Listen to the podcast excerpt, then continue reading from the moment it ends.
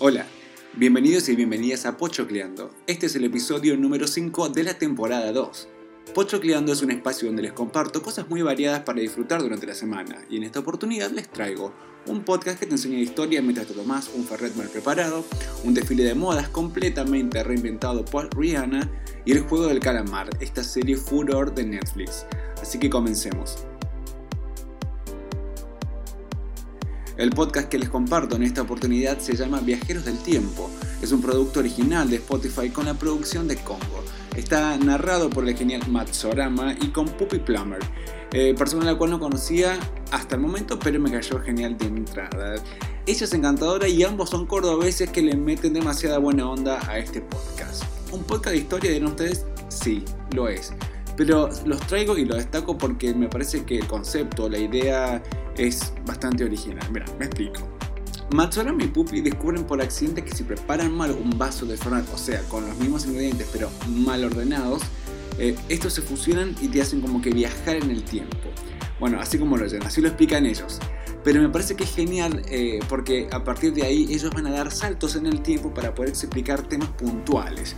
Se van a colocar desde los lugares donde ocurrieron sucesos importantes o que, o que contextualizan la historia y le van a explicar desde ahí. Bueno, va, el Pupi lo va a explicar. Marzo eh, por cada palabra te tira una boludez, pero eh, lo bancamos igual. Pero de eso se trata, la química que hay entre los dos está buenísima. Matzo va tirando chiste tras chiste y Pupi te enseña no desde la perspectiva académica, sino más bien te baja la info como para los mortales, por así decirlo. Los capítulos son cortos, de 15 a 20 minutos, para mí se quedan cortos, pero bueno, para mí, ¿no es cierto? Eh, hasta ahora tienen 10 cargados, pero van subiendo uno por semana. ¿De qué temas tratan? De los más variados. No solo la historia argentina, sino eh, la historia mundial.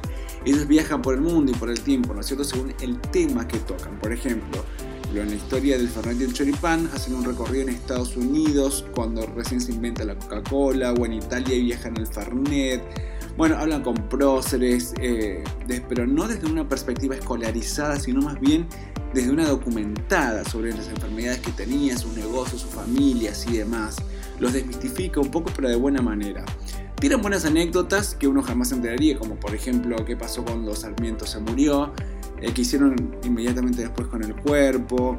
Eh, bueno, datos así, pero también tienen temas bizarros como el sexo en historia, las castas incestuosas en Egipto, las drogas en la historia, bueno, va. Pasan desde la conquista hasta la historia de las pandemias y el origen de la humanidad. Son audios muy divertidos de escuchar y escucharlo Machorama ya es alegría, así que bueno. Eh, pero de paso te tiran data que es realmente original y no generalmente de público conocimiento. Así que ya saben, cuando tengan ganas de divertirse y aprender un poco de historia, le dan play a Viajeros del Tiempo en Spotify. La segunda recomendación que les traigo en esta oportunidad es el tercer volumen de Savage by Fenty. Es un desfile de modas básicamente sí, de ropa interior, pero no lo traigo por eso, sino por cómo lograron reimaginar los desfiles de moda a tal punto de convertirlo en un tremendo espectáculo con música en vivo, coreos y demás. Voy a contextualizar un poco. Eh, Savage by Fenty es la marca de ropa que tiene la cantante Rihanna, que no necesita introducción porque llevamos años conociéndola. Rihanna se aparta de la música para dedicarse de lleno, o casi de lleno, a la industria de la moda. No, sí, de lleno, a la industria de la moda. Y es muy exitosa en ella. De hecho, es la marca de una cantante más valiosa, genera mucha, mucha plata. También tiene su línea de cosméticos, pero bueno. Pero el éxito de esta ropa interior es que no es para la elite hegemónica, flaca, alta, rubia, el mejor estilo Victoria's Secret Fenty hace ropa sexy, por así decirlo, ¿no? Pero eh, es más que eso, es para todos los talles, absolutamente todos, y busca modelos para vender sus productos con todos los cuerpos. Sale del esquema raquítico y abre el abanico para ese 98% de la población que no está representada por la industria de, la moda. Así que me parece fantástico. Pero bueno, entonces esta cantante rompe no solamente el molde de la industria, sino que no voy a decir que es pionera, ¿no es cierto? Pero es la que lo hace más visible eh, y, y, vio el negocio más rápidamente. Y bueno, retomo. Ella rompe el molde con los desfiles de moda también, los deconstruye y los reconstruye con una visión más teatral, si lo querés poner, más escénico. Eh, les recomiendo que vean los dos primeros también, que están cargados en Amazon, pero voy a hablar de volumen 3 que salió hace poquitito, hace tres semanas atrás en esta plataforma. En esta oportunidad el show se graba en el Westin Bonaventure Hotel and Suite de Los Ángeles, un tremendo edificio súper moderno que data de la década del 70 pero tiene una arquitectura muy particular, tanto por fuera como por dentro del edificio, con estilos geométricos, circulares, muy moderno y futurista.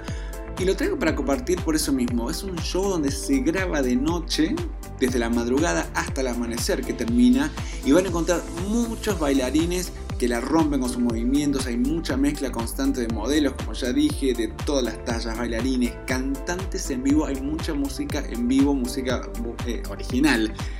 ¿Qué es lo que me trajo a mí estos desfiles? Bueno, prácticamente la música, que es lo que más destaco. En esta oportunidad cantan Erika Badu, Normari, Daddy Yankee, Ricky Martin, eh, raperos a morir y son versiones exclusivas para estos shows.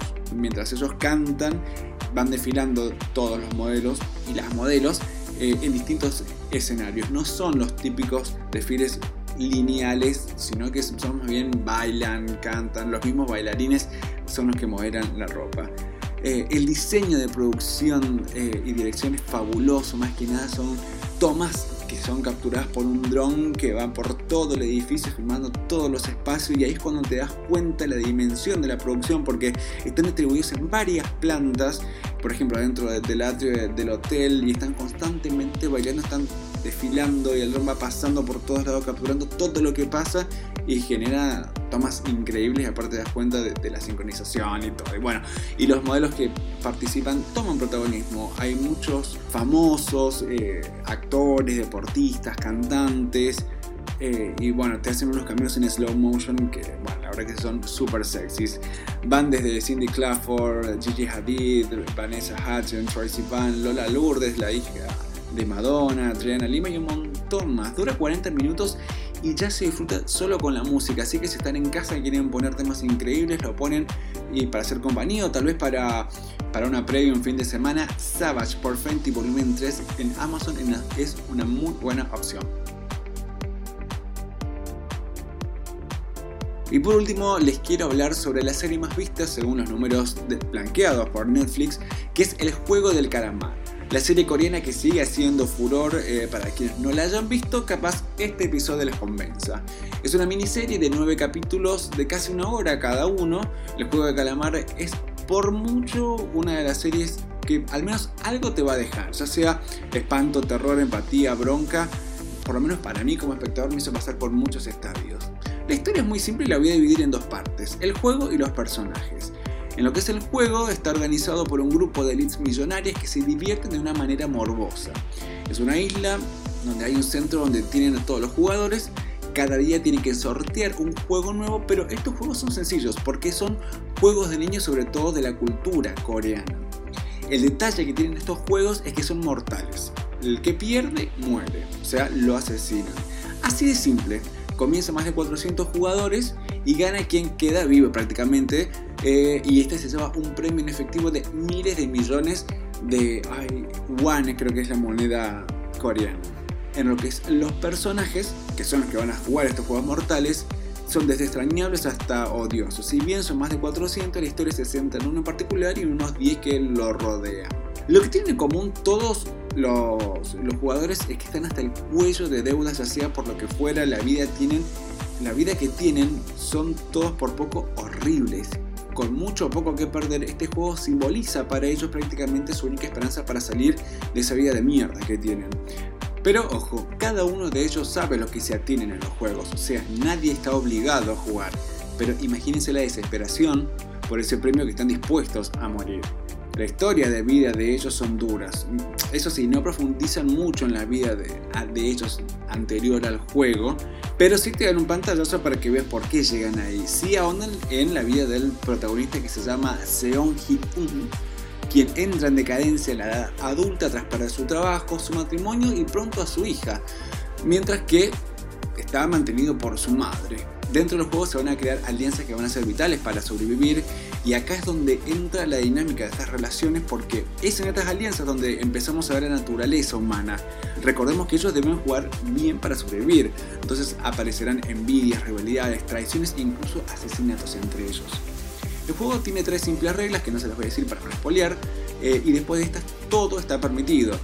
Es muy interesante el concepto de amistad, de alianza en el contexto previo a la muerte. Tocan temas muy fuertes, sensibles y en parte no puedes creer hasta dónde llegan. Así que Después hay un lado B de la historia que trata sobre los trabajadores de ese juego, sus relaciones entre ellos, las jerarquías e incluso los negocios que se desprenden detrás de esto. Y hay un policía que se va a infiltrar para encontrar a su hermano desaparecido que cree que pudieron matarlo allí. Bueno, hasta ahí va la historia, eh, traté de spoilear lo menos posible para que se sorprenda cuando lo vean. Eso sí, no esperen un desarrollo de guion súper fabuloso eh, porque hay bastantes puntos débiles en la historia, pero más allá de eso, el diseño de producción es genial, recordemos que se trata de juegos de niños, así que los escenarios son lúdicos, coloridos, que también contrastan re bien con la enorme habitación donde los tienen encerrados.